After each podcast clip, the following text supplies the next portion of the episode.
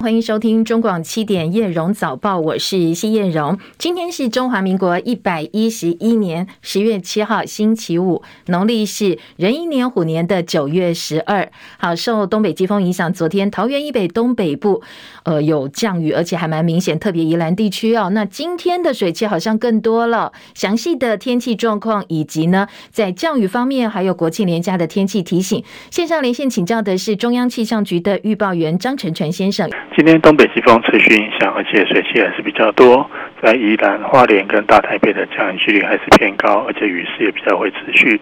那其中在宜兰花莲地区跟基隆北岸、大台北山区容易出现大雨或豪雨，尤其宜兰地区目前已经有局部大豪雨发生，请留意塌方、落石跟溪水暴涨等现象。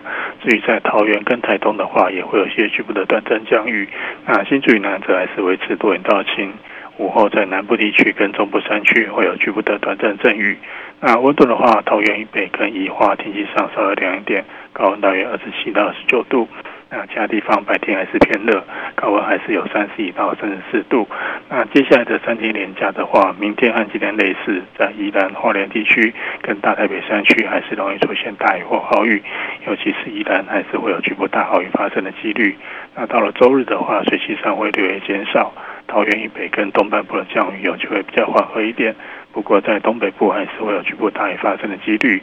那到了下周一国庆当天，会有一股比较干的东北季风南下。上半天在桃园以北跟东半部的云量上还是比较多，并且还是有些局部的短暂雨。不过到了下半天，随着干空气抵达台湾，在迎风面的降雨几率会降低，云层有机会散开。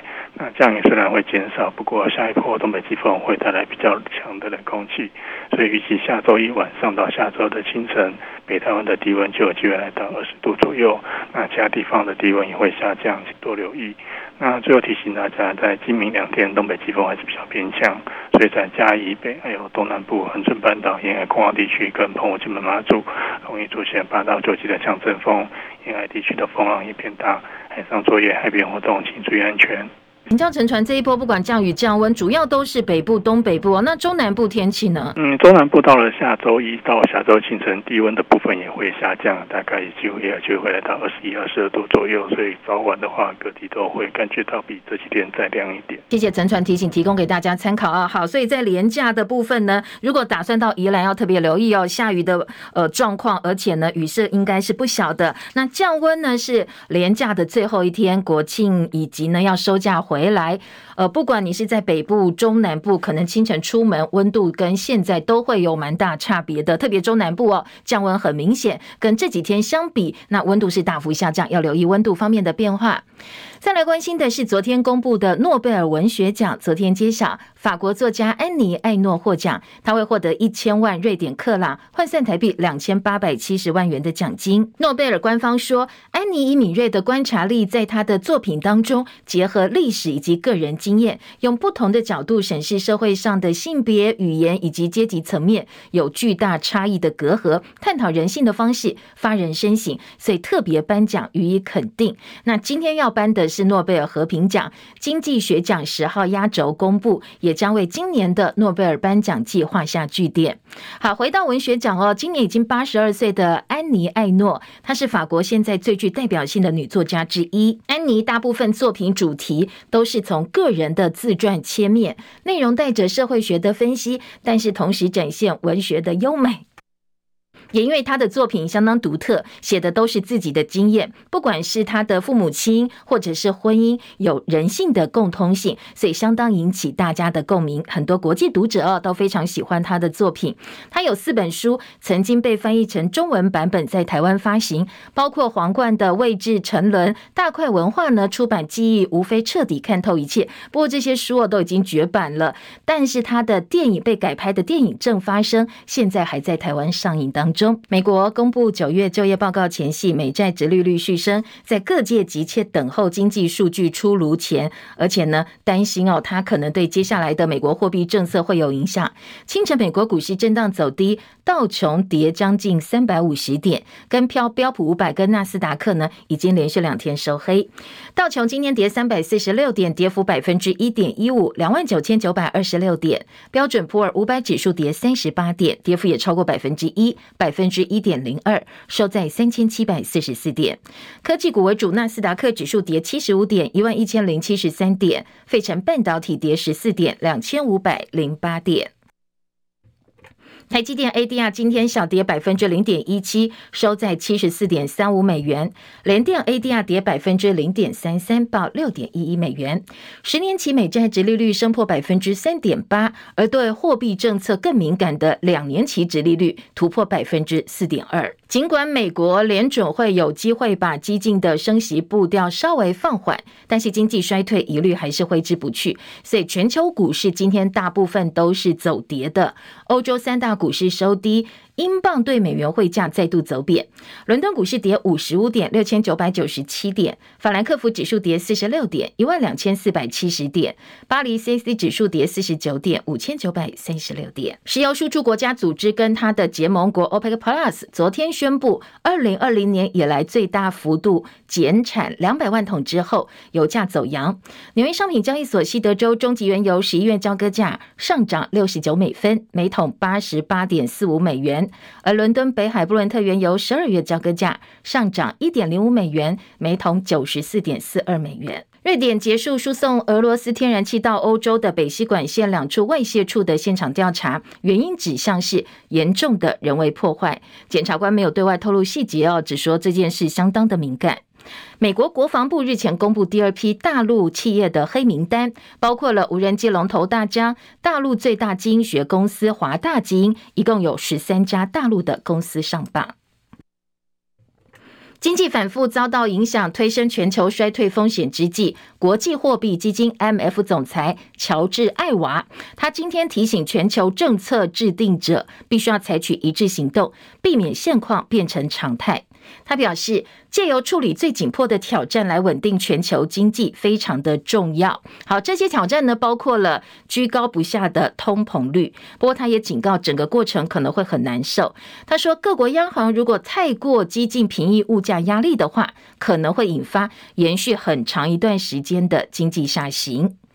昨天台北股市尾盘指数拉升，收在一万三千八百九十二点，涨了九十点，成交量一千七百五十四点九三亿元，三大法人买超一百二十六点六亿。台股加权指数连三涨，有机会哦，再度挑战一万四千点大关。台币对美元汇率也是连续三天走升，昨天升值三点八分，收在三十一点五三兑换一美元，写下超过半个月来的新高。而全球升息、俄乌战争的变数相当当大，所以金融市场十月天挑战多多。国安基金昨天召开了第三季的委员会议，决定再延长护盘三个月的时间，到明年一月召开的下次会议再来讨论要不要继续留下来。而国安基金的绩效呢，从七月十三号进场到现在五十七天，砸了一百一十二亿元护盘，而期间的投报率、投资报酬率是负的百分之七点二八。北韩昨天早。早上再度发射两枚弹道飞弹，南韩军方在台湾时间昨天晚上六点钟宣布说，有十二架北韩军机进行编队飞行，很明显是在进行空对地的射击训练，所以南韩军方必须要加以反制，立刻出动了三十架 F 十五 K 战机升空，双方在空中对峙大概一个小时的时间。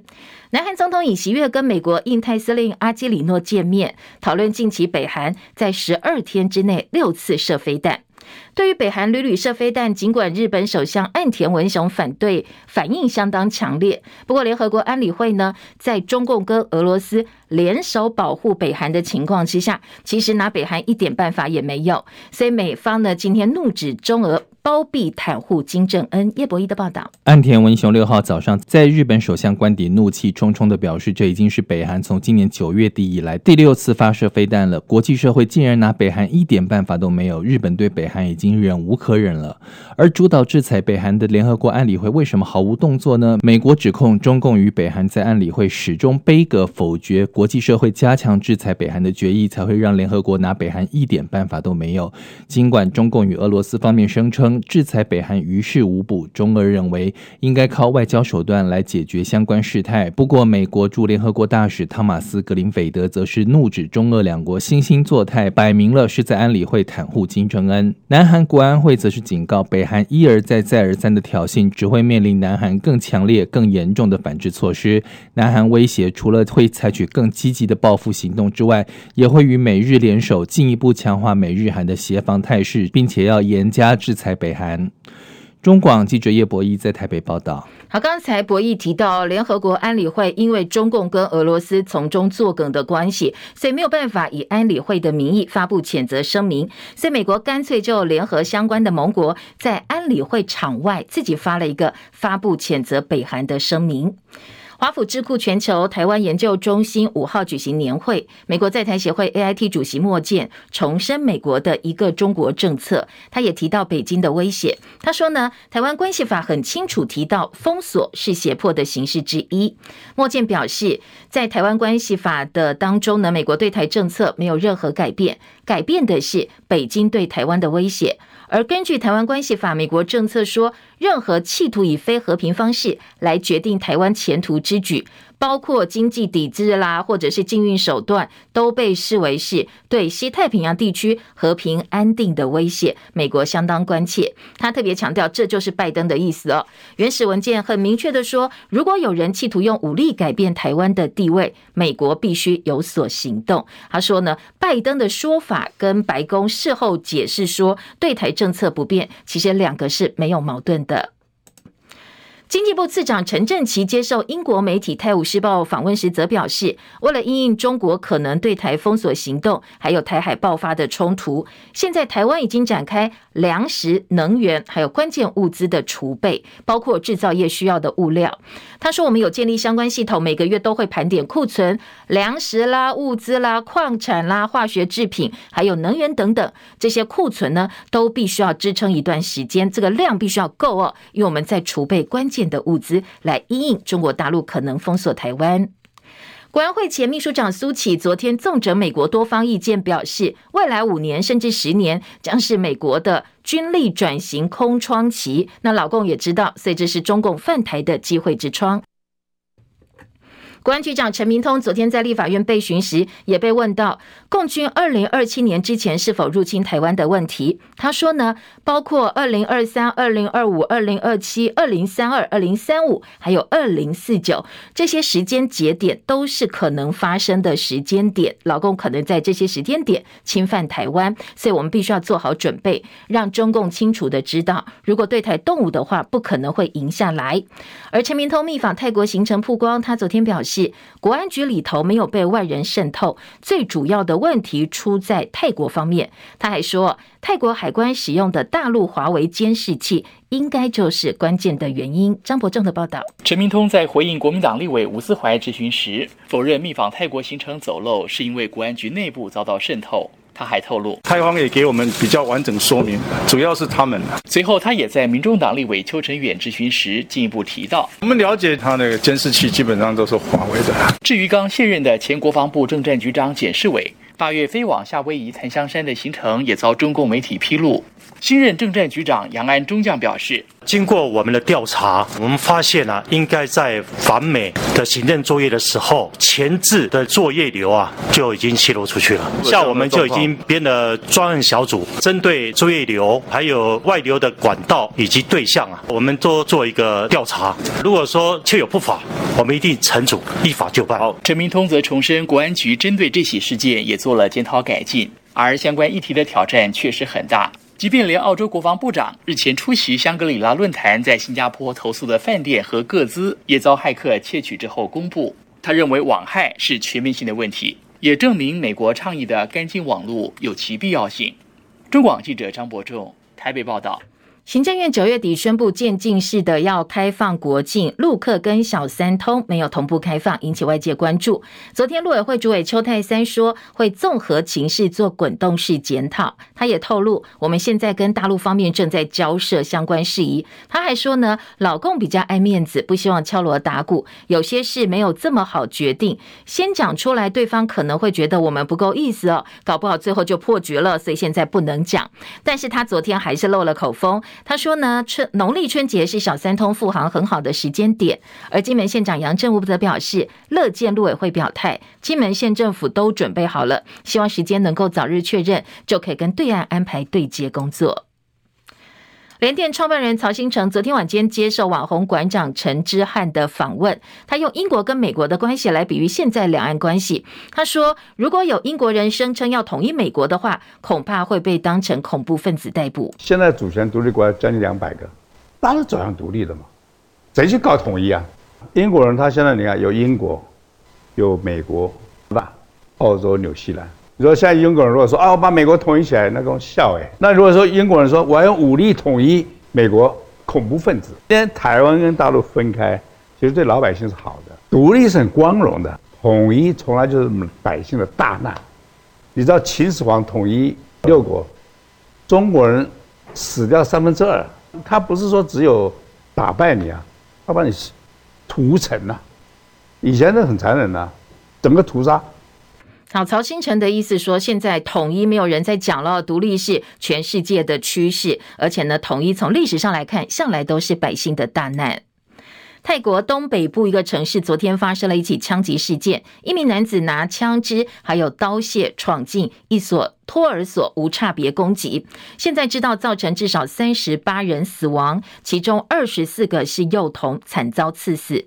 曾经担任警察的嫌犯，他在饭后回到家里，先把自己的妻儿枪杀之后自杀。那这起案件到底行凶的动机是什么？泰国警方还在理清当中。彭博报道说，波音上个月错过了四十架飞机订单，七月打击更大。当时呢，中国订购了将近三百架的。空中巴士价值高达三百七十亿美金，而波音高层上月中旬说，但是后来因为美中局势紧张，影响到交机，所以波音呢会把一些专门为中国客户生产的七三七 MAX 转售。该公司执行长对于最近要恢复在中国大陆交机感到悲观，觉得前景不明。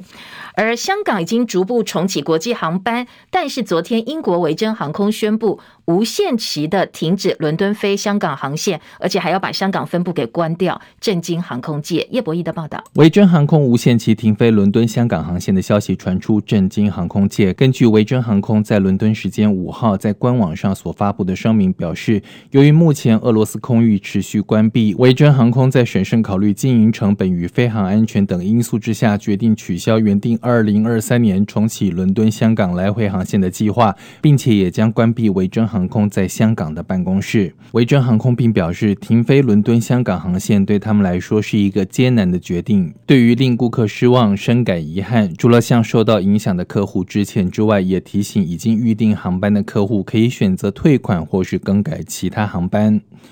维珍航空是从一九九四年开始开辟伦敦香港来回航线，并且在二零二一年十二月起因为新冠疫情暂停这条航线。不过，维珍航空目前已经决定无限期停飞伦敦香港航线。维珍航空目前在香港办事处拥有四十六名员工，既有十八名地勤人员与二十八名空服员。维珍航空允诺会协助这些员工转职。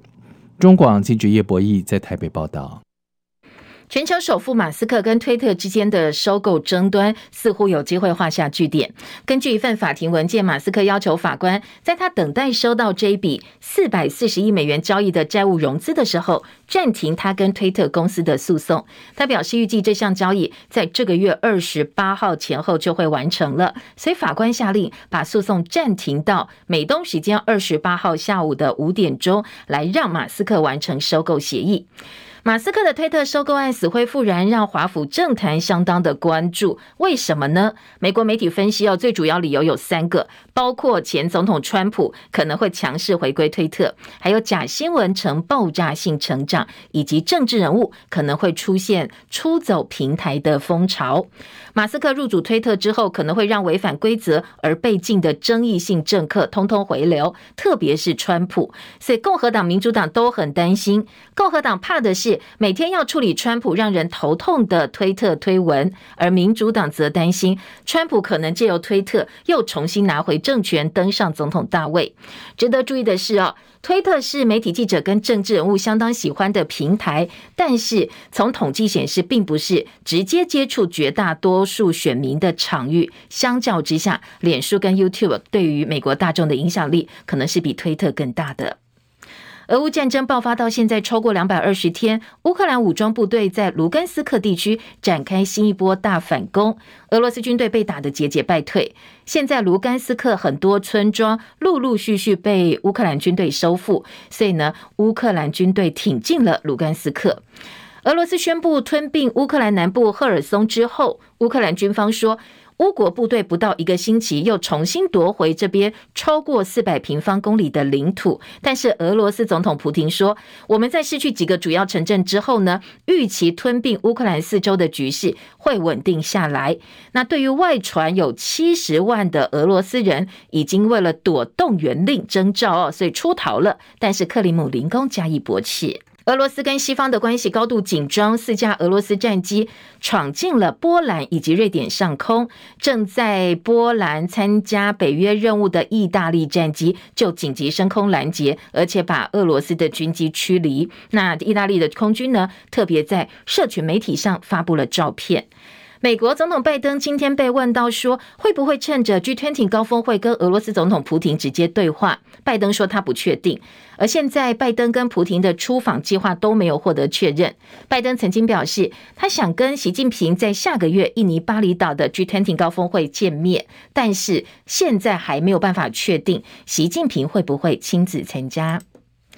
台湾大学校长遴选进入最后阶段，遴选委员会今天会投票选出新的校长。那本来一开始是台大前代理校长郭大为的呼声最高，台大医院癌医分院的院长杨志新，台大工学院的院长陈文章，也有部分的遴选委员青睐，所以这三个人呢，现在被认为是下一届台大校长最热门的人选。随着各国国境边境开放，打高端疫苗的民众想要出国，相对变得比较困难了。昨天呢，立法院的财委会安排疫苗的购买价格、剂量相关的预算。等等状况，有一场专题报告。那对此呢，卫福部长薛瑞元昨天公布说，我们接下来次世代疫苗采购当中不会有高端了，而今年十一月之后，高端估计最多有一百七十万剂的疫苗，因为过期就要报废。那算一算呢，大概是十多亿元丢到水里了。张佳琪的报道。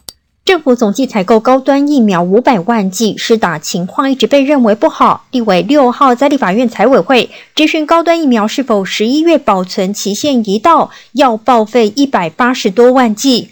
卫福部长薛瑞元表示没有那么多，目前为止因为效期到已经销毁一百二十几万剂，预估到十一月底总销毁数量大约一百七十万剂左右。目前的估计的话，那全部的话大概会是在。那个戒戒效不能打，要必须要报废。还有多少万剂嘛？大概在七一百七十万剂左右。那目前的话是一百二十几万剂是已经戒效，那销毁了。立委林德福指出，销毁一百七十万剂，占高端疫苗采购量约三分之一左右。以采购金额四十多亿推算，等于十几亿买的高端疫苗都报废掉。另外，疫苗采购合约封存三十年的争议目前持续延烧。薛瑞元答询时特别强调，采购合约保密是全世界各国都如此，采购价格他也无法透露。外界指封存三十年是指公文要保存三十年。他说，实际上各个品牌合约规定的保密时间，高端跟 AZ 保密时间都是五年，Novavax、BNT 疫苗保密时间分别是七年跟十年。中广记者张佳琪台北报道。公费流感疫苗开打，桃园卫生局上周末在巨蛋体育馆设了一个随到随打站，没想到呢，有一百一十八名幼童小朋友在打流感疫苗的时候误打成国光公司的流感疫苗。好，国光的疫苗呢是适用年纪不包括三岁以下幼童的，所以可能会有点点状况哦。卫生局成立了调查小组展开追踪，北荣桃园分院开了一个绿色通道，如果呢是打过国光疫苗的小朋友身体不舒服的话，家长可以免费带到医院去检查。那为什么会误导？后续会依法规调查处理。台湾的柔道男神杨永伟今天在二零二二世界柔道锦标赛男子六十公斤量级一路过关斩将，他生涯第一次闯进四强赛，最后在铜牌战靠着成功拿下一胜，顺利打败以色列对手沃克萨克。哈，他是台湾柔道史上第一个在世锦赛夺牌的男子选手。好，他其实在今年受访时曾经表示，他今年的目标呢是想要登上世界第一，以及拿下世锦赛金牌。他过去哦，二零二零年的柔道大满贯赛拿下铜牌、拿下银牌之后，成绩就相当好，包括世锦赛在内。中广早报新闻。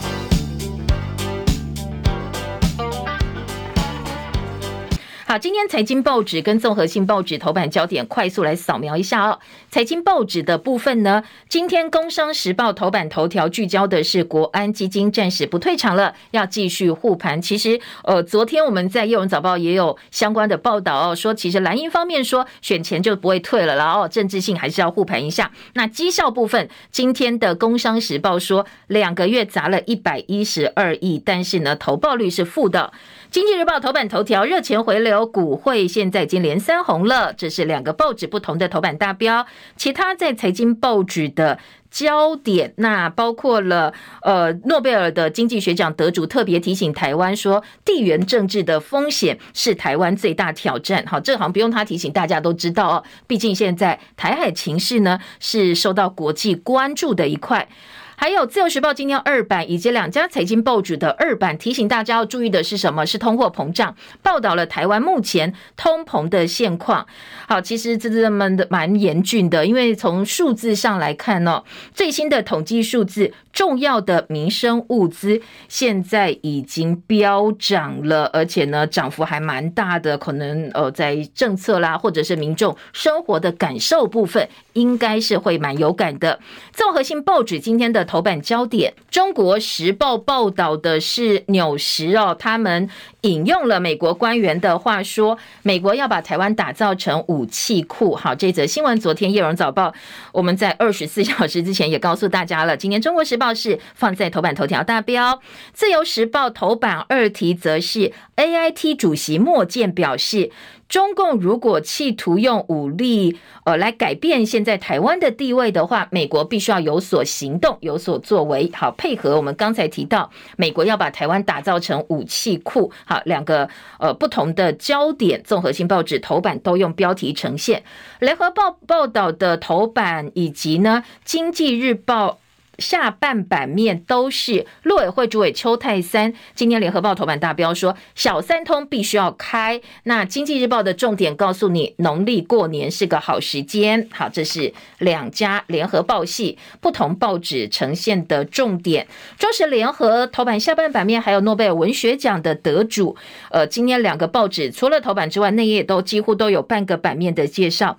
其他跟疫情疫苗有关的重点呢？中国时报今天头版下半版面。凸显的是高端疫苗报废，大概十多亿就没了。而自由时报提醒，诶，疫情政策特别校园防疫有变哦。从十月十三号开始，自主防疫期间，只要快筛阴性就可以到学校。当然，前提是你要打三剂疫苗。所以部分报纸呢，把这一则重点的呃切点呢，是说，诶，这其实有点点变相，叫大家赶快去打第三剂。还有自由时报头版头条关心是政治话题。苗栗哦，现在蓝军内讧互打哦，包括了中东锦啦、谢福弘，他们两个现在战况激烈，所以呃，包括自由时报跟部分的分析都说，民进党非常有机会在大家过去印象当中偏蓝的县市苗栗，可以有机会拿下今年县市长选举的胜利。好，自由时报特别把蓝营互打放在头版头条，内页当然联合报今天政治焦点关注的。还是呃，关于目前选情，包括陈时中啦，包括绿营打高虹安。今天自由时报三版又是整个版面在打高虹安哦，所以连续几天高虹安呢是相当受到绿营名嘴政论节目或媒体的关注。今天的早报内容当中也有包括民众党啦，或者是蓝营其他政治人物怎么来看绿营强打主攻不高虹安这样一个状况。好，大概掌握了一下今天的头版重点之后，回头来听听看，在标题以及内文部分还有哪些呃相关的报道。先听到是联合报头版头条，邱泰三陆委会主委表示，小三通一定要开。那他表示说，过年是个好时间点，陆客自由行跟航点有待进一步沟通。旺报今年也把重启小三通放在头版头条，加了一个问号。重启小三通吗？邱泰三说过年是个好时间点，但是后续还要通盘的规划，滚动式检讨。台湾驻澳门官员的签证也获得延长，所以月底不必离境了。联合报今天在头版的部分说，金门交通已经准备好了。那因为传统节日向来是比较需要呃双方互相往来的，所以传统节日是一个好时机。他表示，今年三月本来要规划清明节专案，但是疫情又来，所以疫情跟当地的医疗量能是小三通一直没有开放的主要原因。国民党另外又一直问说，那什么时候开啊？什么时候要开？他就说，哎，那我们再找一个比较适当的节日来办理。李桂敏就。问说哪一个节日是比较适当的节日，他才松口。呃呃，过年是一个好的时间点，但是入境总量还是会加以管制哦。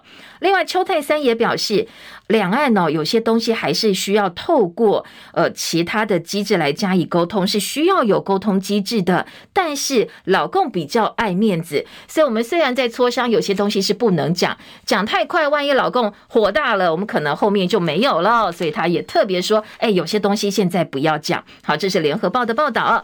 而在旺报另外有提到说。呃，现在跟国台办的热线电话其实很难通得上。海基会副董事长兼秘书长詹宏志说，现在跟海协会的联络状况是已读不回，但是会处理。他表示，以前海协会有回应，海基会比较容易掌握个案进度。现在呢，虽然他们会处理，但是都不理我们，所以我们还要花很多的时间去做确认。这是目前哦两岸沟通的现况。今天的旺报报道。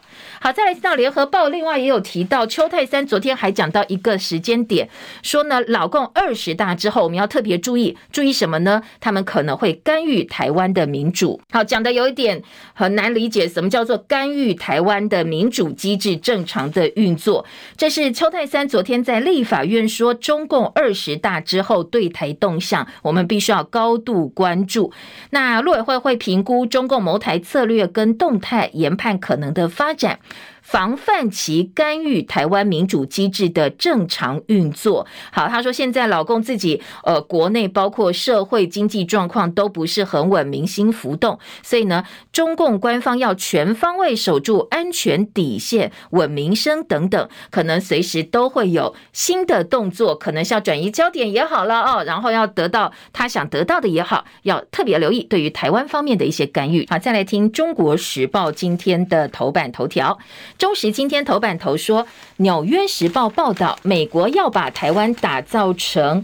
巨大的武器库，当然里头的重点呢是特别强调，拜登曾经表示，美国如果在台海发生前所未有攻击的时候，美军会保卫台湾。但是美国官员说，我们就算要保卫台湾，你们自己必须要有充足的武器来抵御，等我们美军到达现场，因为美军又不是住在台湾哦，所以说，呃，你们要撑到足够的时间，前提就要有足够的武器。所以美军在这个部。部分呢，现在积极的想要把武器啦，或者是对台军售这个部分呢，来加强，让台湾自己有足够的武器。不过几个现实的问题是，武器很多被送到乌克兰去了，所以对台出现窗口。那有台议员要求必须要缩短军备交货期。纽时另外有点到说，台湾不像乌克兰有接壤邻国的陆路，所以要运武器更不容易。如果中国对台湾实施海上封锁的话，那要利用哪条海空？公路的路线来运补，才能够让美中基建直接冲突的可能性降到最少。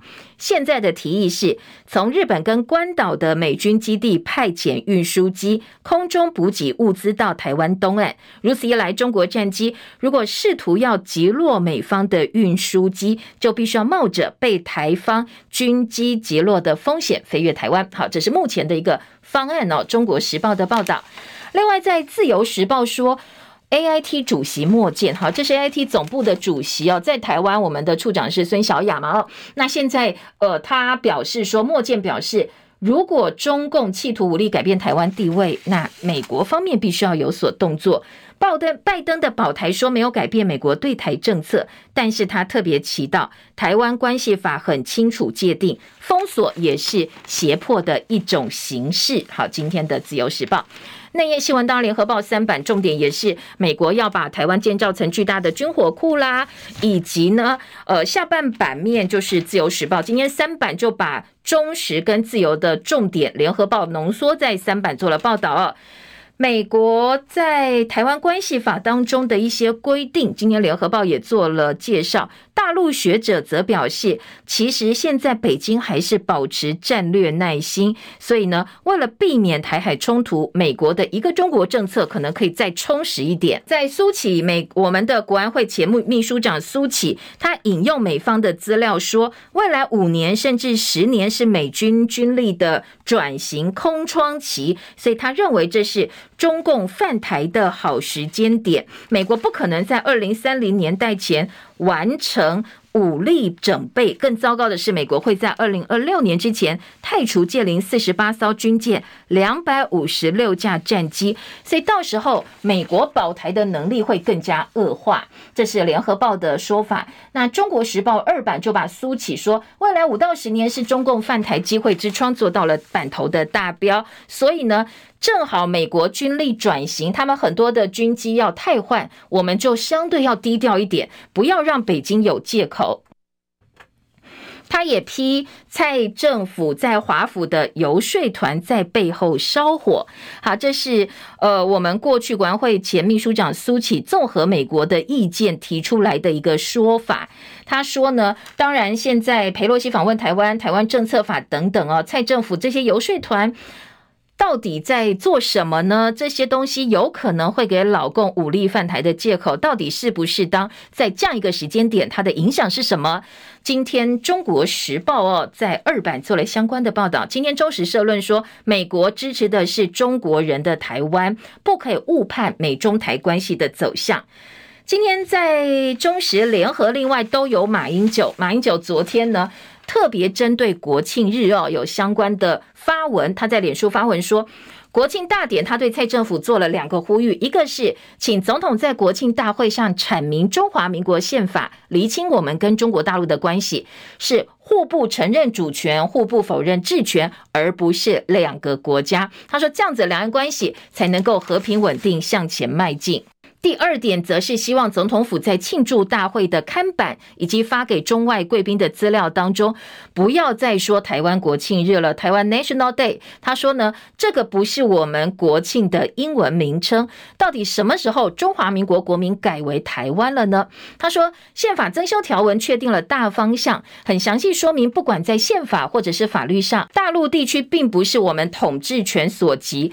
但是还是我们宪法的领土。同样的，大陆一九八二年的宪法前言当中，也把台湾列为大陆不可分割的神圣领土。在这样的情况之下哦，如果你说台陆双方互不隶属的话，是不现实，而且是违反现实的。他说这个叫做自我麻痹跟陶醉。那网友说的说法就是自嗨，没有任何的实质意义，反而会变成新两国论的一种挑衅。他说，在两岸关系近年快速恶化，引起凶战，呃，这个兵凶战危的忧虑的时刻，什么时候该做什么事，什么事情非做不可，什么事情不要做，就不要刺激中国大陆了哦。简单来讲，这是马英九的呼吁哦。厘清两岸不是两个国家，就不要再讲台湾国庆日了，不要再偷渡。好，这个是中时联合的报道。还有陈明通说，泰国海关使用华为设备，就说。他出访的行程被曝光，最主要可能是被老共监视了。那大陆这些设备呢，很可能就是重要的关键。这是陈明通的昨天的说法。至于他的论文门呢，很多人说，哎，你在呃国发所教了这么多学生啊，特别林志坚的学位被撤掉，那你有什么样的回应呢？他昨天呢说，呃，我是局长，就是陈局长不回答陈教授的事。不过他也特别强调，他跟台大已经做过说明了。好，这是昨天很低调的回应论文门的风波。而自由时报今天的五版政治新闻版面呢，除了有陈明通强调国安局没有被渗透，那泰方泰国使用华为监视器才会曝光他的行程之外。今天另外一个点是，政战局要查内鬼，因为呢，国防部前政战局长简世伟今年八月率团到美国夏威夷考察。这场行程是没有对外公布的，但是还是老共所披露的。而现任政战局长杨安忠昨天表示，杨安忠将，他说调查发现，这应该是访美前置的行政作业阶段就已经泄露了。那政战局成立专业小组调查为什么会泄露，外流的管道跟对象，如果有不法情事的话，当然会加以严处。好，感觉我们常常呃有一些以为是机密的事情，通通都是被老共掌握了。所以现在。我们的情报单位也蛮紧张的。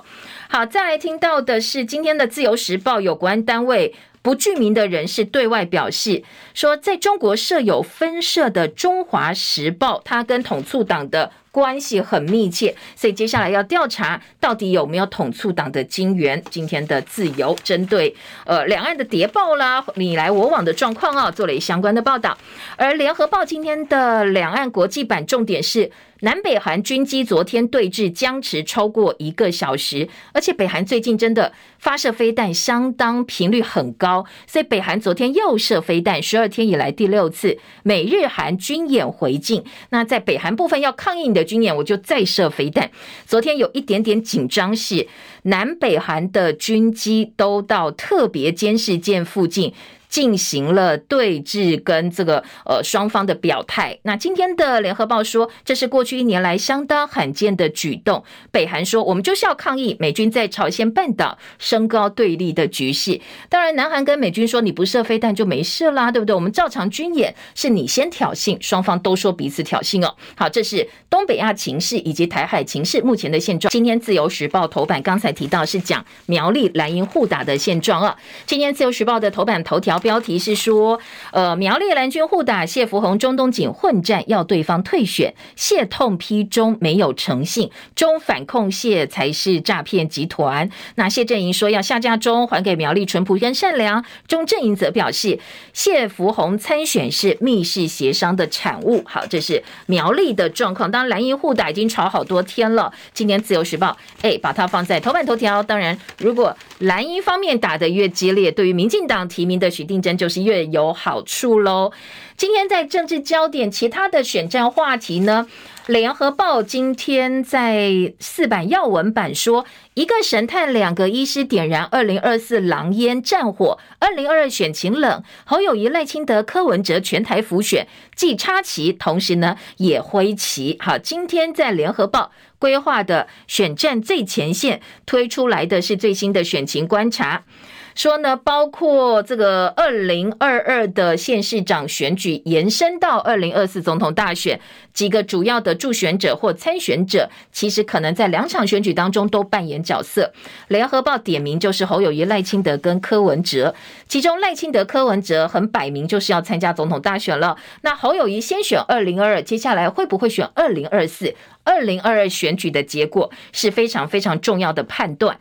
那今天在呃联合报的分析说，企业主声援柯文哲直言总统梦。国民党主席朱立伦是桃园的老县长，但是桃园市议长邱奕胜还是把话说得很直白。如果侯友宜要选的话，他会立刻表态支持。柯文哲呢？邱奕胜形容说：“诶，柯文 P 是抓不住的人，但是他的爆发力应该是还蛮值得关注的。当然，现在呃，不管是这几个刚才点名的人哦，今天在联合报的分析都有把他的优势啦，或者是劣势稍微做了一个比较。少了寒流，多了防疫，冻算生不见激情，明月闷烧。今年少了掀锅盖的人。”今年哦，二零二二的选情其实蛮冷的，媒体报道很多，但是民众的反响不如预期。所以今天联合报说，嗯，来看一看哦，虽然大家日子过得不是很好，有论文门争议，然后又有什么通膨啦、疫苗啦买不到啦、疫情等等。理论上来讲哦，如果你回到当初韩国瑜选举的时候，唤醒大家对于民怨的共鸣，那应该选举要很热啊。但是联合报说，因为没有一个掀锅盖者。万华是破口炸锅，陈时中昨天说有痛跟我讲，林胜都说我先揍你再道歉，柯文哲虽然举手再被打。好，根据联合报巡回采访说，环南市场自治会的林胜东对卫福部说，呃，万华是疫情的破口，到现在还是很生气。那陈时中有道歉，但是林胜东说把你揍一顿再跟你道歉，你会接受吗？陈时中昨天的回应是没有谁把谁揍一顿，但是有痛可以跟我讲，可以沟通，没有要打击任何人的意思。柯文哲反酸陈时中的做法，就我先把你打一顿，毒打一顿，说啊，那你们会痛的举手，被打的人会想说，那我举手是不是又要再被毒打一顿？所以也不敢举手哦。好，今天在呃这个联合报有把。呃，大概了解一下市场的回应哦，做了报道。疫苗价格保密五到十年，卫福部打脸陈时中，薛瑞元揭露厂商合约保密三十年，根本是没有这件事。蓝营立委要求提供采购资料，否则就拒审预算。而今天的自由时报跟中时切点不一样，中时说，呃，这个薛瑞元是打脸陈时中，但是呢，自由时报说。疫苗保密期如果真的被公开的话，对台湾有三个不利。薛瑞元强调会有损害赔偿、停止供货，而且会影响到未来的合约，还有国际组织的参与。好，今天两个报纸不一样的新闻，联合报跟中国时报一个二版一个三版说，高端疫苗三分之一可能会销毁，但是呢，我们接下来应该不会再买它当做追加剂了。高端保密五年，莫德纳不公开，立委痛批只有台湾这样搞。而 BA. 点五疫苗，日本要开打了，我们还没有审查过 EUA。